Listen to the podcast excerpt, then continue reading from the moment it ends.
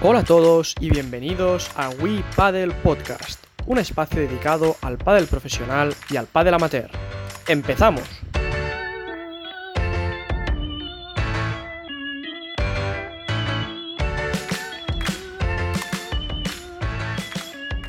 Buenas a todos y bienvenidos al primer capítulo de We Paddle Podcast. Estamos encantados de estar aquí. Nosotros somos Uri, Nacho, Xavi y yo mismo, Chete, del equipo Publidev. Buenas y bienvenidos a todos, compañeros. Buenos días, ¿qué tal estáis todos? Hola a todos, encantado de estar aquí y aportar este granito de arena a este bonito deporte como es el pádel. Buenos días a todos. Bien, eh, las invitadas de hoy no necesitan presenta- presentación porque todo el mundo las conoce. Eh, tenemos aquí a las hermanas Alayeto, Mapi y Majo, conocidas como las gemelas atómicas. Y bueno, son la expareja número uno del mundo de pádel. Xavi, repásanos un poquito su trayectoria profesional. Eh, actualmente están en el puesto número 7 y son la pareja que más títulos tienen en la era World Padel Tour. Campeonas del mundo por equipos, por parejas, campeonas de España, de Europa y pareja número uno durante cuatro temporadas consecutivas. Hablaremos un poquito de sus inicios, su trayectoria profesional, eh, el momento actual del pádel y dónde se ven en el futuro. Mapi Majo, gracias por acompañarnos. Hola, ¿qué tal estáis? Un placer estar en el primer programa. Buenas chicos, ¿qué tal? ¿Cómo estáis? Bueno, el placer es nuestro. Eh, os preguntaremos una, una serie de cosas. Empezaremos por vuestros inicios. Sabíamos, bueno, sa- sabe mucha gente que jugabais a tenis. ¿Cómo fueron vuestros inicios? ¿Mapi? Te Bueno, la palabra. Eh, nuestros inicios en el, en el tenis, pues empezamos desde muy pequeñitas, con 6-7 años, en el típico club de Zaragoza, nada, eh, un día a la semana, los sábados, para hacer un poco de deporte y ya con 7-8 el gerente de ese club pues habló con mis padres porque nos vio cualidades, nos vio habi- habilidades, ya ves tú, con 8 años y Ujú. bueno, le propuso el empezar a que empezásemos a entrenar las dos solas co- con, él tres días en semana y bueno, poco a poco empezamos ahí entrenando tres días en semana para pasar a cinco, ir incrementando el volumen y ya con 10 estábamos en la Federación Aragonesa de Tenis y pues dedicándonos profesionalmente ya o con la idea de ser profesionales en un futuro. Ya de pequeñas compitiendo como las que más, ¿no? Y contarnos un poco de pequeñas, ¿quién ganaba? ¿Mapi o Majo? ¿Quién era De buena? pequeña, Hubo temporadas, hubo, hubo temporadas, hubo temporadas. Sí, Primero, igual- oye, oye, oye. Uy, qué rápido ha saltado, ¿eh? Veo- Hay pique, hay pique aquí, hay hay pique pique. aquí. No, pero es verdad que al principio sí que es verdad que Mapi me ganaba más veces, pero Mapi, eh, cuéntalo todo, al final quién acababa ganando. Sí, bueno, Conforme fuimos creciendo, De mayor, es verdad que fuimos creciendo y ya Majo me ganaba, pero al principio de pequeña ganaba yo. Factor psicológico es importante. Pero vamos, de pequeñas había mucho pique ¿eh? jugando en contra. sí, sí, Los sí. cambios divertidos. Los cambios Sí, sí, eran había divertidos, aún me acuerdo. zancadillas y todo por medio. Sí. Bueno, vosot- vosotras que tenéis una buena base en el tenis, ¿vale? Bueno, ahora sois profesionales de pádel, obviamente, pero eh, ¿qué le diríais a toda esta gente que juega tenis y ahora se quiere pasar al pádel? Como consejo, es decir, eh, que dejen un poquito las paredes. ¿Cuál sería vuestro consejo a toda esta gente que ahora se quiere pasar al mundo del pádel? Bueno, yo creo que, que primero hay que partir de que no hace falta dedicarse a una cosa o a otra exclusivamente, ¿sabes? Que se pueden practicar las dos cosas perfectamente. Sí que es verdad que quizá la gente que ha jugado al tenis pueda tener más facilidad ahora si se pasa al pádel, porque la técnica ya, ya la tiene y, y, bueno, pues es un, es un paso grande que tiene dado. Pero bueno, si, si viene del tenis y quiere meterse a jugar a, a pádel, lo primero es que tiene que saber que está jugando en una pista pequeña, que la pelota le vuelve, que no es como en, en el tenis que te hacen el punto, la pelota pasa y no vuelve, aquí tienes que, que tener esa reacción para leer los rebotes en las paredes y, bueno, y también es verdad que al principio un tenista quiere jugar todos los golpes fuertes, quiere rematar a todo porque piensa que, que va a ganar y bueno, en muchos casos eh, eso es un inconveniente, ¿no? Porque que al final pasas de estar atacando a que te contraataquen. Entonces, bueno, pues el buscar ese punto medio entre, entre una velocidad media de pelota y no siempre que sea todo rápido. Claro. ¿Llegasteis, ¿Llegasteis a jugar a tenis y a pádel a la misma vez? No, no, no, no. ¿Hicisteis Eh, cuando- el cambio directo? No, sí, lo lo que pasa hicimos- que no fue un cambio directo. Estuvimos tiempo sin jugar a nada de a sin ningún deporte de raqueta porque bueno, del tenis acabamos muy quemadas psicológicamente, entonces bueno, estuvimos como cuatro o cinco años sin querer saber nada de, de la, ra- de la raqueta y, y nos dedicamos pues a correr, a lo típico, a mantenerte un poco el mantenimiento de la forma física y luego ya con el tiempo sí que empezamos a jugar a pádel, pero sabes que no fue un cambio directo de una cosa a otra. Es que has dicho, has dicho al principio que, que podíais, o sea, que se puede mantener las dos cosas. Sí, porque hay muchas, mucha gente que nos pregunta para pues, los niños que si es bueno que hagan las dos cosas, si es bueno que primero hagan tenis y luego con el tiempo se pasen a pádel. Entonces, bueno, quizá, pues eso, si se inician los niños, que yo no les diría que tuviesen que decidir por una cosa u otra, pero, pero si tuviesen que elegir, quizá es, es más conveniente que se inicien en el tenis, porque es un deporte para mí técnicamente más difícil. Entonces, luego es lo que digo, ¿no? Te va a dar una, una cierta base y una cierta facilidad para después la transición al pádel. Total- totalmente de acuerdo. Totalmente. Totalmente de acuerdo. Mm. sí. El tenis es el gran deporte y el pádel también, porque el tenis sí, es verdad, tiene una dificultad técnica más elevada, es verdad. Bueno, Xavi, Bueno, eh, como todos estamos encerrados en casa por esta situación, ¿cómo va a influir este parón en, en el pádel profesional? ¿Cómo os va a influir? Bueno, pues hoy en día sabemos que, que la competición de momento no vuelve hasta junio. Es las, un- las últimas noticias que, que tenemos. Eh, veremos a ver si, si eso se alarga o no. Y bueno, lo, lo que esperamos, eh, estamos intentando hacer es mantenernos eh, haciendo físico en casa, pero obviamente eh, entendemos que el circuito, una vez se levante este estado de, de alarma, tendrá que darnos eh, unas semanas por lo menos para, para entrenar en condiciones, porque al final eh, estamos manteniendo la forma en casa, pero no es lo mismo que, que entrenar como hacemos en nuestro día a día. Claro. hay cosas que no podemos hacer y, y, bueno, el hecho de, de que nos dejen ese tiempo yo creo que va a ser bueno también para prevenir un poco lesiones que se puedan producir si, y- si no llegamos en el mejor nivel. Entonces, lo que sabemos hasta ahora es que en junio retomaremos la competición y, y, bueno, se va a reestructurar un poco el calendario. Las pruebas que, se, que, se, que no se han podido jugar, pues van a intentar meterlas más adelante. Y, bueno, finalmente veremos cómo queda el calendario. Pero bueno, eh, hay que estar disponibles para, en cuanto nos digan jugar, estar a tope.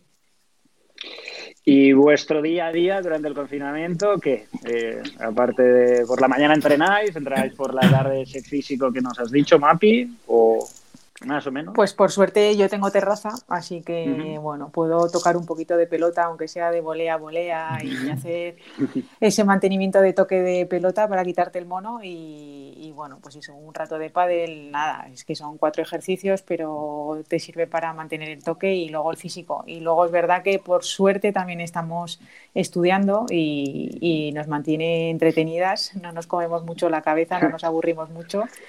Así que nada, y yo tengo perro, así que también puedo salir a pasear un salir. poquito. qué gran baza lo del Ya le he dicho que Qué se la suerte. tiraba, ya le he dicho que días, pero no me lo deja. No te lo deja, ¿no? Todo el mundo se peleaba antes por no sacar a los perros Pero- y ahora todo el mundo ahora- ahora- Hasta ahora los vecinos me lo piden ya. Bueno, yo, chicas, quiero acercarnos un poquito a la parte de, de más del circuito, más profesional, más vuestra. Eh, un poco vuestro preparativo antes de un torneo, qué día viajáis, eh, qué día empezáis a jugar, qué hacéis durante el día a día. Esa semanita de torneo, ¿cómo lo, cómo lo gestionáis? Pues a ver, a, a día de hoy que estamos pareja 7, normalmente tenemos que, bueno, eh, hemos tenido un torneo hasta ahora, entonces, bueno, pues eh, nuestra intención es siempre viajar un día antes de la competición, que en este caso sería el martes porque el miércoles ya, ya empezamos a jugar. Y bueno, realizar un, un, por lo menos un entrenamiento en la ciudad en la que vamos a, a competir, ¿no? Uno o dos. Si, si, por ejemplo, jugamos al día siguiente por la tarde, intentamos que por la mañana eh, nos dejen alguna pista para también pues, eh, pelotear un poco y, y desentumecernos. Y, y, bueno, y luego el día a día es ir viendo pues, a qué hora juegas, eh, eh, tratar de planificarte un poco eh, los ratos que tienes libres, eh, también tocar un poco de pelota, no estar todo el día sin hacer nada. O sea, si juegas por la mañana, pues bueno, por la tarde normalmente descansamos, pero si jugamos por la tarde, normalmente por la mañana entrenamos un ratito. y, bueno, pues también ver a nuestras contrarias, ver, ver, los partidos contra quienes podemos ir enfrentándonos para ver cómo, cómo están jugando. Y, bueno, y como dice Mapi, también nos llevamos los apuntes y de vez en cuando, si tenemos alguna horita, pues intentamos sacar alguna hora porque al final hay que tener fuerza de voluntad también para llevar eso a la vez, ¿no? ¿Hacéis visualización de vídeo después de cada partido, después de aquel del torneo? Eh, ¿O preferís verla a las contrarias, como dices, como estabas diciendo ahora? A ver, si podemos, intentamos ir a verlas, pero es verdad que en las primeras, bueno, las primeras rondas hay que ir a verlas porque no, no, no nos graba, no hay vídeo. Entonces, eh, claro, no hay streaming y tenemos que ir a verlas. Así que es verdad que igual eh, a partir de cuartos o semifinales, eh, pues ya tienes esos partidos grabados y puedes verlos en el hotel con el entrenador y, ahí hacer una visualización y, un estudio de, de las contrarias, que sí que solemos hacerlo normalmente. ¿Os, gusta esa parte táctica o, preferís más la parte de meteros en pista, más técnica? La verdad, hombre, si nos das a elegir, a la pista. directa, directa.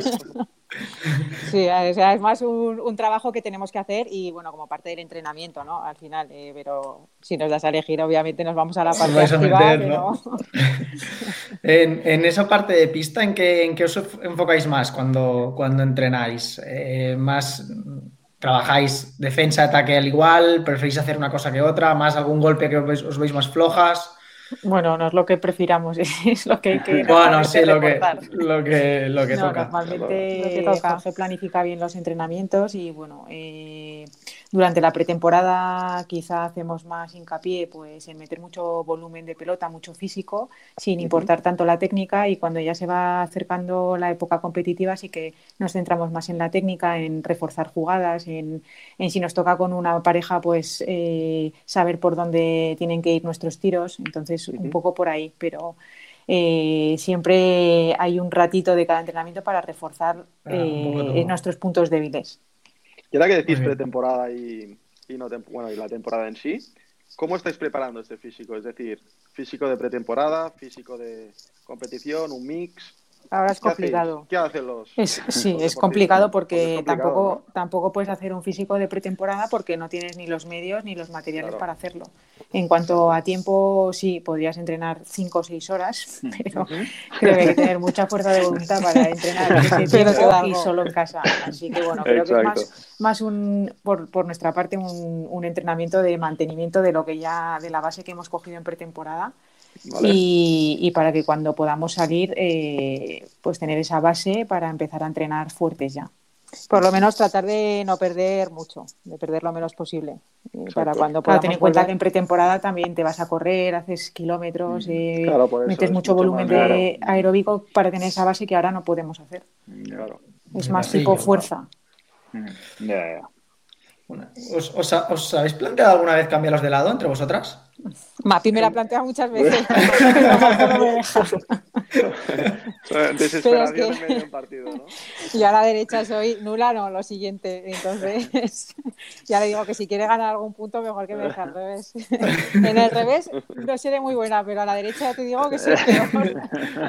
No palas, el resto sobre todo. No, no, no, que va. Eh, a ver, en algún entrenamiento y tal, pues eh, sí que lo hemos hecho para, pues, para probar y si hacemos algún cruzado y tal. Sí que es verdad que en ataque me puedo defender, pero en defensa, pues me cuesta, me cuesta. Entonces, es cuestión de entrenarlo, majo.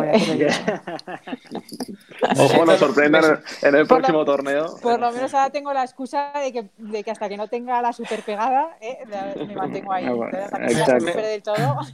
Me siento totalmente identificado, ¿eh? Me muevo a la derecha, no. Esto, estos lo saben perfectamente. Eh, hablando de 2019, eh, ¿cómo os afectó la lesión de Mavi? ¿Qué tuvisteis que hacer al volver? ¿Qué, notasteis en, el momento de volver? ¿Qué es lo que más incómodas estabais? Bueno, no, no estuvimos nada incómodas porque al final nos conocemos a la perfección, entonces sabíamos que por mucho tiempo que estuviese fuera de las pistas, eh, a la vuelta íbamos a seguir compenetradas y, y creo que, que, eso no lo notamos. Es verdad que quizá Majo me cubría más por arriba porque, bueno, yo no, todavía no, cuando yo me incorporé a la competición no estaba al 100%, lo hicimos un poco con, con la mirada puesta a, a, este año para ir cogiendo ese ritmo competitivo y, y metiendo horas en pista Y bueno, principalmente pues eso, Majo me ayudó más, abarcó más pista y, y yo pues es verdad que estaba limitada en, cierta, en ciertos golpes, pero bueno, eh, me vino bien y sobre todo el primer partido de vuelta a la competición que duró cuatro horas. Que además, y Nacho lo sufristeis. Lo en ¿eh? Madrid. Estuvimos en primera línea en Madrid y la Es verdad la- ahí que- estuvisteis viendo. Vaya panorama, sí, sí. estábamos más tensos nosotros que vosotras. Sí. Madre mía. Luego lo arreglamos en Menorca, ¿no? Sí. Y, y- Y ya está. y ya está, ahí fuera. Y- Ahí salió mejor. Sí, sí, sí. Chicas, y la última preguntita por mi parte, el tema del año. Eh, luego os daré también mi opinión y, los- y- y quiero escuchar también a Nacho, Xavi y Chete. ¿Qué opináis del punto de oro? Bueno, a mí me hicieron una entrevista ayer y ya dije que, bueno, que yo no soy tan partidaria del punto de oro. eh, eh, soy, estoy más en contra que a favor. Es verdad que después del primer torneo eh, no parece que, que sea tan malo, eh, pero es verdad que tampoco cumple la función con la, con la que le han puesto, que es re- reducir el, el tiempo de partido. Así que, bueno, eh, yo estoy más en contra que a favor, pero como dije, tampoco me puedo quedar ahí pensando en que vaya mierda, mal dicho, pero sino que hay que adaptarse y ya está. Sí, yo creo que también es pronto para valorarlo porque solo hemos tenido un torneo, con lo cual eh, tampoco te podemos decir si, si va a mejorar, ¿no? Pero bueno, después del primer torneo, pues al final yo creo que nos quedamos con las mismas sensaciones que al principio. A nosotros, a los jugadores, yo creo que nos, lo que nos gusta es jugar, es competir y, y, bueno, pues el, el estar en una ventaja just te da esa emoción y, ese tiempo en pista que también yo creo que, que favorece a las jugadoras o jugadores que mejor están físicamente, ¿no? Eh, que tienen una mejor condición física. También yo, nosotras somos partidarias de que el punto de oro va a beneficiar a las parejas de abajo porque no tienen nada que perder, la responsabilidad siempre la van a tener las de arriba y entonces, bueno, cómo gestionan ese momento, mientras que las de abajo no tienen nada que perder, con lo cual se lo pueden jugar y bueno, si les entra bien, si no, pues bienvenido sea, ¿no? Entonces, bueno, pues eh, no somos partidarias, eh, es verdad que, que ya está, está ahí, está implementado y hay que hacerse, hay que adaptarse a los cambios. Yo creo que ningún cambio gusta desde el principio, entonces, bueno, pues vamos a ver también cómo evoluciona, ¿no? Yo, yo ahora dirán algo Nacho ¿Vosotros y Xavi también. Yo, yo ver, por mi parte, como sí, no, nosotros como Pulidet, la verdad, estamos en contacto con muchísima gente en el mundo del pádel y al principio sí que es verdad que mucha gente estaba en contra, pero eh, a la hora de ver los partidos le aplica un punto de emoción que para mí es muy interesante. La verdad es que al final sí, yo, yo cuando, yo cuando La me es enteré, que yo estoy a favor. antes de que empezara, yo cuando me enteré dije, uff, pierde un poco la salsa de, de, Sí. de la manera de puntuar de toda la vida. Sí. Pero cuando vimos el primer, el primer torneo, te- tengo los dos pensamientos, ¿eh? Como, como espectador, creo que le da un punto de emoción. A ver, hay que Eh, ver también cuando pase más tiempo. Es que con un torneo Sí. solo no se Claro, puede un torneo, Un torneo solo. Pero sí que es verdad lo que dice Majo, que favorece a las parejas de abajo. Eso Sí, sí, es sí, está claro. Totalmente. Sí, pero también para, para el espectador genera mucha más emoción.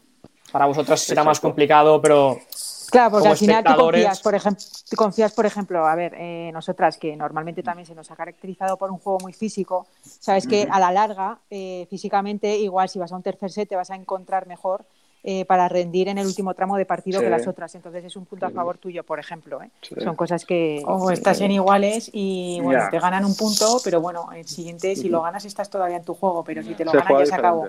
Entonces, bueno, eh, Bueno, tiene sus pros y sus contras y todo es, a- esto es a- adaptarse a los nuevos cambios. Correcto. Yo, Ya está. yo lo que lo que vi, lo que vi en el primer torneo es que a partir del 15-30 o del 30-15 ves cómo los jugadores o jugadoras se amarran más y no van Claro. más a lo loco. es que no quieres Eh, llegar a ese punto. Exacto, Claro, porque no quieres claro. llegar a, a ese igual. ¿eh?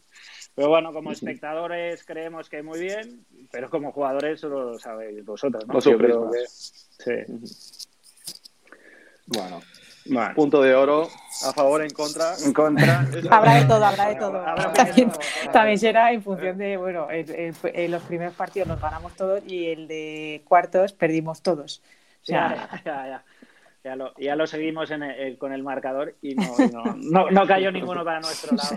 Bueno, no pasa nada. Esto, Bueno. también se, esto también se va a trabajar, ¿no? Esto Exacto. claro, claro. Trabajar. Exacto. Eso, el próximo torneo, todos a favor. ya está. Todos a favor ya está. Eh. Otra preguntita, mira, nosotros desde Pulidep, a ver, sabemos de la importancia que tienen los sponsors en el mundo del pádel y más eh, en vuestro caso, de los jugadores, de las jugadoras. eh, ¿qué importancia le dais sobre todo a, a vuestros sponsors? Eh, Allianz, Crypto, contarnos un poquito, por favor. Pues eh, fundamentales en nuestra carrera deportiva. Eh, sin ellos yo creo que, que, sería muy difícil dedicarse a, a, esto, porque al final es verdad que las chicas, eh, sí, las, las, condiciones económicas han mejorado y están mejorando año a uh -huh. año, pero por sí solo los torneos no nos dan para vivir y más con, todos los gastos que tenemos uh -huh. de entrenamientos, físicos, viajes, psicólogos, yeah. nutricionistas, viajes, etcétera. Entonces, bueno, pues al final eso hay que agradecerles a, a todos los eh, patrocinadores pues la confianza depositada en nosotras, Allianz, eh, Allianz Crypto, que, que, al final también apuestan año tras año, llevan varios años con nosotras y uh -huh. bueno, pues esa es de agradecer, o sea, es como parte de nuestra familia. Nosotras también tratamos de cuidarlos todo lo que podemos. Y, y, bueno, pues eh, al final nosotras somos partidarias de, pues eso, ¿no? De crear al final una familia con nuestros sponsors y, cuidarlos porque sin ellos mmm, sería todo muchísimo más complicado. Bueno, desde aquí mandamos un, un saludo eh, a Pep, a Luis, y a, a Jordi, y a todos. Y a Jordi, sí. a Jordi de Allianz. Un beso y agradecerles todo lo que hacen por nosotras. Sí, bueno, luego también agradecer, aunque no los hayamos a nombrado, pues a Nox, a Volvo y, y, bueno, pues eso. ¿no? Todos que también son, son parte de, exacto, son, son, parte de, de, nosotras y de nuestro equipo. Y tanto. Vale, yo os tocaré un par de preguntitas más, más personales que os gustaría hacer fuera del mundo del pádel una vez eh, hayáis acabado vuestra carrera? Bueno, eh, que aún queda. aún, queda, aún queda, pero bueno, eh, creo que las dos queremos ser madre, así que bueno, eh, en un futuro, si todo va bien, seremos madres y luego supongo que acabaremos trabajando con algo relacionado con el mundo deportivo, ya no solo de pádel, que no lo sé, pero con el mundo del deporte sí. De hecho, uh -huh. estamos estudiando ciencias de la actividad física y del uh -huh. deporte por eso, ¿no? Porque al final toda la vida hemos estado vinculadas al deporte y creemos que acabaremos trabajando en algo relacionado con ello. Ya no sabemos si pádel, tenis o cualquier otra cosa. No, cualquier otra cosa. ¿Pero profesional o algo más amateur? Mm, no lo sé. Lo que venga, Yo ¿no? ya no tengo Estamos abiertas a todo. Estamos a mí la verdad que me cuesta, ¿eh? imaginarme cuando me lo preguntan siempre, es como que, que me cuesta, no, no lo sé, no, no, lo tengo claro. Bueno. Y, y, si no hubieseis sido jugadoras de pádel, ¿qué os hubiera gustado? ¿Qué, ¿Qué, hubieseis sido? ¿O qué os hubiese gustado ser? Pues bueno, eh, estudiamos trabajo social también, entonces... Uh -huh. bueno, Las dos juntas que... siempre. ¿Quién ganaba ahí? Mapi, Mapi que se copiaba siempre. no, pero, pero bueno, yo creo que trabajadoras sociales, por lo menos yo, eh, me hubiese gustado porque es lo que estudiamos y, y bueno, eh, yo sí que estuve trabajando dos años antes de, de, iniciarme en el mundo del padre, estuve como trabajadora social en una fundación eh, que trabajaba con personas con discapacidad y en Zaragoza y bueno, pues al final ojalá hubiese podido seguir eh, poder combinar ambas cosas, ¿no? El pádel y, y, el ser trabajadora social, pero bueno, pues al final tuve que viajar a Madrid para dedicarme profesionalmente al pádel y, y bueno, pues es difícil compaginar un trabajo normal con, uh -huh. con la carrera deportiva y profesional, ¿no? Entonces, yeah. pues eso, yo me hubiese gustado, sí que sé que a la vuelta, cuando se termine mi vida deportiva, ya va a ser difícil, por no decir prácticamente imposible, dedicarme a ello. Al final es una, es una profesión que, que tienes que estar continuamente formándote, ¿no? Como, bueno, como muchas otras, pero, pero bueno, sí, si no te quedas desfasado y, y, bueno, y luego es complicado entrar en el mundo. Así que bueno. Vale, y voy a la última yo ya. Eh, fuera del mundo del pádel, ¿qué aficiones tenéis? Aparte de todo lo que hacéis de entrenar pádel, pádel, ¿hay alguna? Bueno, los deportes en general nos gustan. Pasear el perro pasar al perro, no, le, leer, siempre tenemos, yo por lo menos siempre tengo un libro ahí en la mesilla para leer y, y también somos de, bueno, yo más de ver eh, series que pelis. Vale. ¿Majo? Y luego, sí, luego pues prácticamente a ver lo mismo, ¿no? Ese, pues leer siempre estamos leyendo. Eh, yo no tengo perro, pero bueno, me lo voy a comprar ahora. es no, y luego, pues eh, cualquier deporte, la verdad que somos muy deportistas las dos. Entonces, cualquier deporte que nos echen, aparte del tenis, evidentemente, pues a cualquier deporte que nos echen nos ponemos a jugar, aunque no tengamos ni idea somos uh -huh. bastante deportistas, entonces, bueno, pues si te venimos de una familia numerosa y competitiva, con lo cual nos gusta ganar a todo, a todo ¿no? aunque sea las canicas. Doy fe, doy fe. Vale, pues os pasamos con Chete que os hará un test rápido para acabar, ¿vale? Sí, Que sea fácil, ¿eh? Que sea fácil. Es Sí, fácil. es. Bueno, bueno. es rápido. Es- preguntas cortas, respuesta rápida. Mapi, Va. empezamos contigo, si te parece. Va. Venga, Mapi, una jugadora de pádel. Majo. El mejor smash del circuito. Majo. Camón. Mejor volea de derecha. Majo. Y mejor volea de revés. La mía. La pareja más complicada. Las gemelas atómicas. Y la que tiene más potencial, más proyección. Eh, Más proyección, hombre. Es que ya son todas mayores, ¿eh?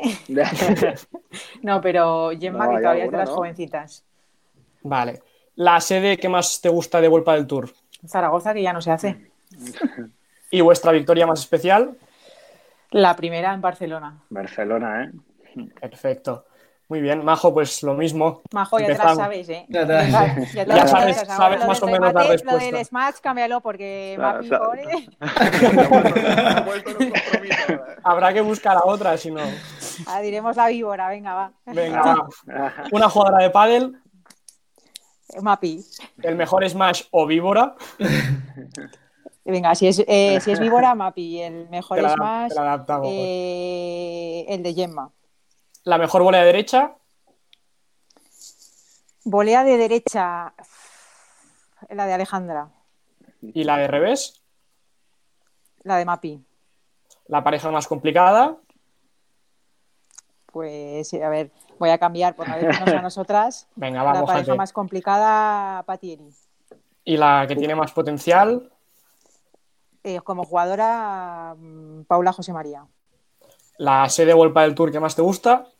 Zaragoza y, y bueno, si no, también me gustó mucho Menorca, pero por el entorno y por lo que, pues por donde era, ¿no? Perfecto. Y tu, vuestra victoria más especial. O Barcelona 2013 o Menorca 2019. 2019. Perfecto. Muy bien, chicas. Pues muchas gracias por prestarnos vuestro tiempo. Esto es todo. Y bueno, gracias por, por acudir a nuestro primer programa de, de Wipa del podcast. Despedirnos con esto. Gracias también a los oyentes por escucharnos. Y bueno, deciros que os esperamos a todos en, en el próximo programa. Muchas gracias, chicos. chicos. Muchas gracias. gracias. Hasta luego, que vaya bien. Un abrazo. Gracias. Hasta luego.